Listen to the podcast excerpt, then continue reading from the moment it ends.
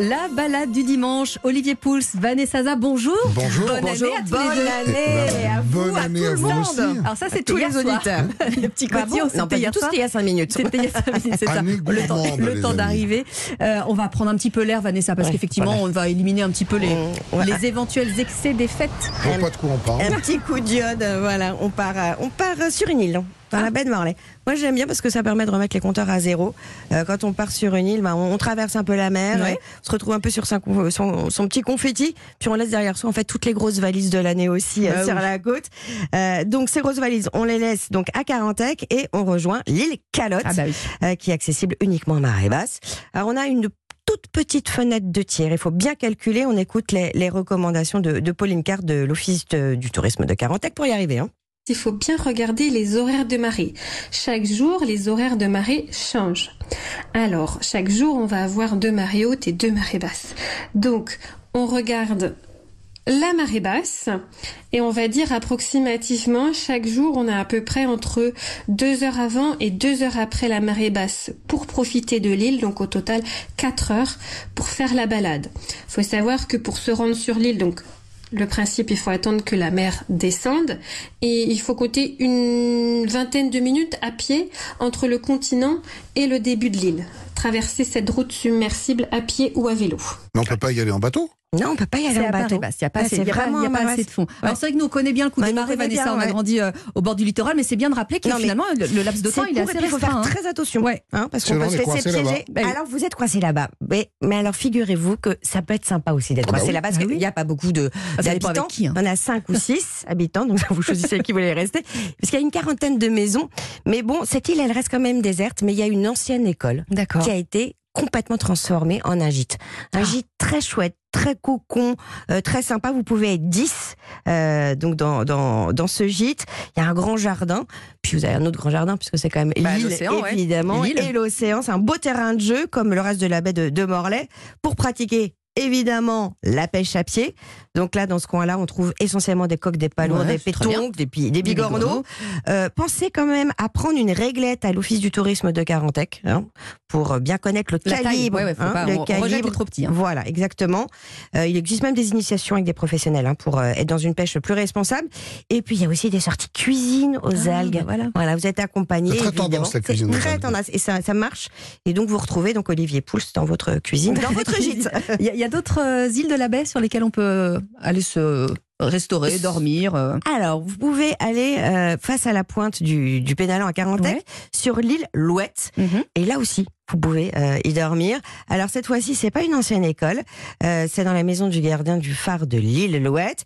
Euh, le dernier gardien, il a quitté euh, donc euh, sa petite maison dans les années 60, et donc aujourd'hui, c'est devenu un gîte. Mais alors lui, il est pas ouvert toute l'année, contrairement voilà à celui de l'île de, de Calotte. Lui, c'est d'avril à fin octobre. On peut réserver dès maintenant si on a envie. Voilà, parce que alors lui, il est uniquement accessible en bateau. Ça, c'est pour vous, Olivier. Vous n'aurez pas marché les 800 mètres. Voilà. Et Bon, Je veux bien marcher 800 mètres. Bon, vous va, avez une même. autre île à ne pas rater, c'est l'île Noire, sur laquelle est édifiée Ah. une tour carrée. Vous l'avez l'image dans la tête de Ouais, l'île Noire ou pas? absolument. Bah ouais. Tintin. Bah ouais, c'est normal parce que c'est cette île qui a euh, inspiré Hergé pour son album et cette tour carrée, elle fait l'objet d'un projet de rénovation D'accord. pour vous accueillir. Donc affaire à suivre, peut-être pour 1er janvier euh, Bah ouais. l'année prochaine. Mon anniversaire, c'est bien, c'est bientôt aussi. Ah, elle est- elle est maline, petite, euh, un petit coup sur, petit- sur l'île, sur une île. Alors, on a fait un peu la fête hier soir, modérément pour certains, un peu plus pour d'autres. On va bien démarrer euh, l'année euh, aussi.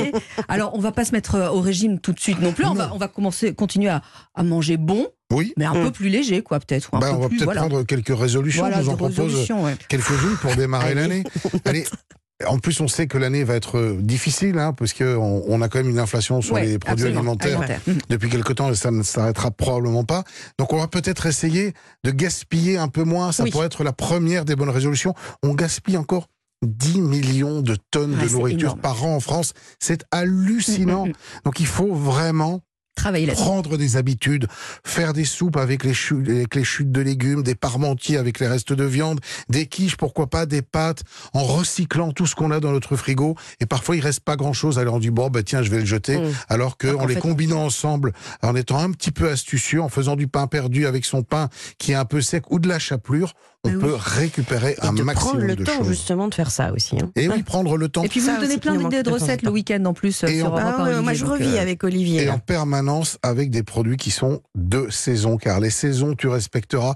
On n'arrête pas de le dire, mais je vous rappelle qu'il n'y a pas de tomates en ce moment qui poussent dans la Non. nature. On n'en mange, On n'en mange pas. Et, non, et la nature est bien faite. Vous savez, en ce moment, c'est les courges. Pourquoi? Ben Parce qu'on a besoin de se réchauffer. Mhm. On a besoin de quelque chose qui tienne un peu plus au corps. Et alors en été, quand euh, ben, il fera chaud et qu'on aura besoin de se déshydrater, on mangera du melon et de la tomate. Mais là encore, C'est pas le il faut, ben oui, ces Mmh. serres chauffées qui coûtent une fortune et qui en plus sont totalement anti-écolo. Eh ben, on, si on pouvait s'en passer, ce serait très bien. On va acheter en direct de plus en plus.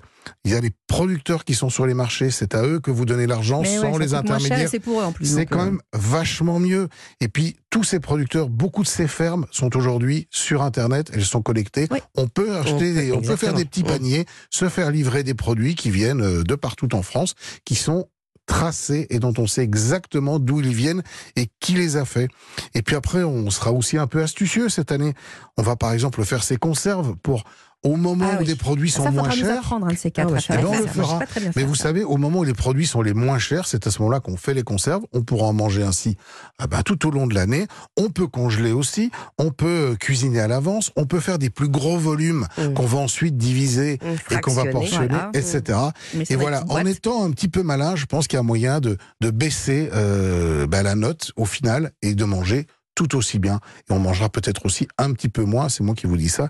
Croyez-moi que je vais tenter de me tenir à mes résolutions. Mais comme on aura fait quelques économies grâce à vous, Olivier, on pourra quand même se faire un petit resto de temps en temps. Oui, Est-ce qu'il y a des tendances- là qui se, dé- qui se détachent Ben, Il y, a- il y a 2023 une tendance qui semble vouloir euh, se poursuivre, c'est le monoproduit. C'est euh, des, des restaurants ou des euh, établissements qui se centrent autour alors de l'éclair, euh, des choux, Ouais. Oui, les de- choux, il y en a plein, ouais. des tartares, de ceci. Ça c'est pas forcément ma cam, mais Ouais. C'est une tendance. Il y a une grosse demande ouais, pour ça. exact. Le vegan va devenir de plus en plus présent sur les cartes et avec évidemment moins de viande parce qu'elle coûte extrêmement cher. cher. Et donc les restaurateurs doivent s'adapter, ils seront plus chers, on le sait, et ils vont eux aussi devoir être astucieux et peut-être faire passer la garniture qui était en second plan en premier plan en en mettant davantage et en mettant peut-être un peu moins de viande bah, pour ceux qui veulent continuer à en manger, et j'en fais partie.